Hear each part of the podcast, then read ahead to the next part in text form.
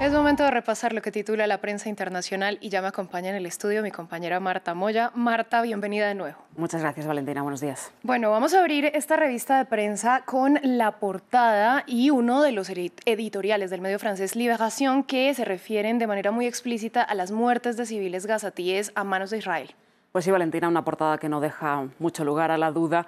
La de hoy de Liberación, rojo y blanco sobre negro, y dice Gaza, 30.000 muertos. Afirma Liberación que el enclave palestino continúa amenazado por la hambruna y los incesantes bombardeos israelíes. Ya en el interior del periódico hemos destacado, como dices, uno de los editoriales que firma Alexandra Swatbrod y titula Una alfombra de bombas y un trato intolerable.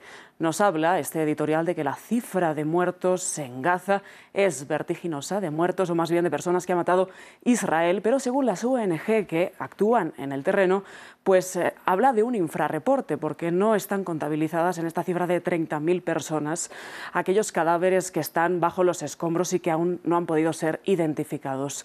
La mayoría de las personas que ha matado Israel desde el 7 de octubre son niños y mujeres, pero también dice Liberación en este editorial que hay militantes de Hamas que buscan textualmente la destrucción de Israel.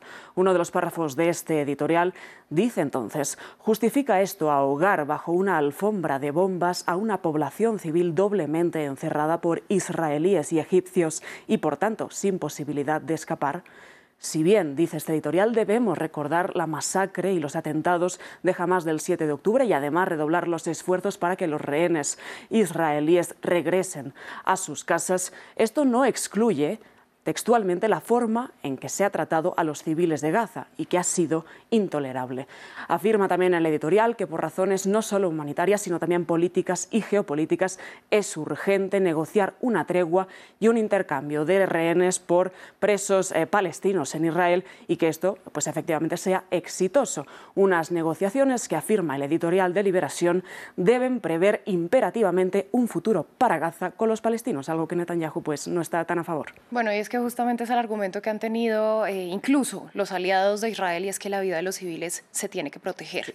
Vamos ahora a comentar un escabroso reportaje que publica Le Monde titulado Soldados israelíes desplegados en Gaza escenifican sus abusos en redes sociales. Así es, Valentina. Afirma Le Monde que los militares israelíes se jactan en redes sociales como TikTok o Instagram en vídeos que expresan humillaciones, saqueos y destrucción en la franja de Gaza. Entre los ejemplos que exhibe Le Monde y que están, como decimos, en estas redes sociales, vemos eh, vídeos de soldados israelíes dando paseos en bicicleta entre las ruinas en Gaza, a un militar liderando uno de esos bombardeos disfrazado de dinosaurio, a otro prendiendo fuego a un cargamento de comida dedicado o destinado, mejor dicho, a la población civil, a soldados fingiendo que están teniendo una cita con una mujer palestina, pues escenificada o eh, representada por un oso de peluche mientras se burlan de ella, y a otros que simplemente se jactan de sentirse muy poderosos poniendo una carga explosiva en medio de una mezquita vacía. Acerca de todos estos ejemplos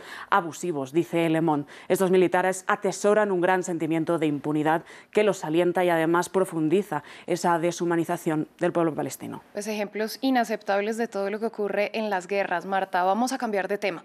Vamos a El Salvador porque la prensa local e internacional reporta sobre la prohibición del presidente Nayib Bukele de incluir perspectiva de género en el sistema educativo en los colegios públicos. Sí, Valentina Bukele y Milei de la mano. Hemos destacado tres medios. El Mundo en El Salvador dice que ayer el presidente salvadoreño manifestó que es partidario de que el sistema educativo público en El Salvador imparta contenidos útiles y tradicionales, esto es textual, como moral, civismo e incluso finanzas, pero no la ideología, y esto también es textual, de género, ya que el género pues, no es una ideología, porque considera que ello, con, eh, bueno, hay que erradicar, mejor dicho, eh, esta ideología y retomar Adiós en las escuelas. Citada por el medio, la presidenta de la agrupación eh, ciudadana por la despenalización del aborto, Morena Herrera, dice una obviedad, y es que aunque se saque de la, enseñanza pública, de la malla curricular, esa eh, enseñanza de género, pues las eh, desigualdades no van a desaparecer del Salvador.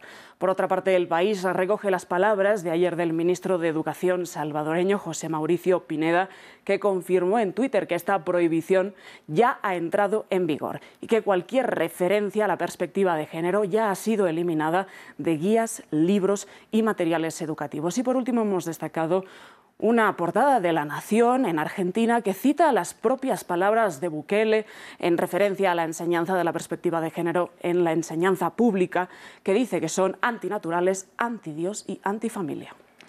Bueno, Marta, nosotros vamos a cerrar con un curioso tema que nos trae The Guardian y que de pronto a Bukele le podría parecer antinatural y es acerca de la reproducción de ballenas jorobadas. Pues sí, Valentina, concretamente el Guardian nos cuenta que por primera vez esta reproducción entre ballenas jorobadas ha sido fotografiada en las costas de Hawái con la particularidad de que ambas ballenas eran de género masculino.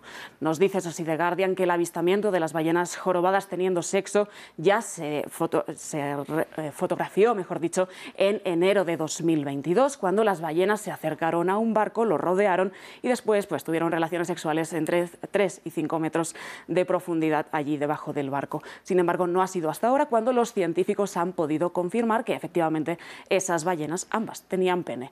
El hallazgo eh, marca varios hitos, entre ellos que es la primera vez que hay una evidencia eh, de comportamiento homosexual entre ballenas jorobadas y el segundo hito es que es el primer avistamiento de sexo en la especie. Los comportamientos homosexuales, eso sí dice The Guardian, ya han sido antes comunes en otras especies como delfines y orcas. Marta, pues la belleza de la naturaleza. Muchas gracias por esta ampliación. Muchas gracias, Valentina.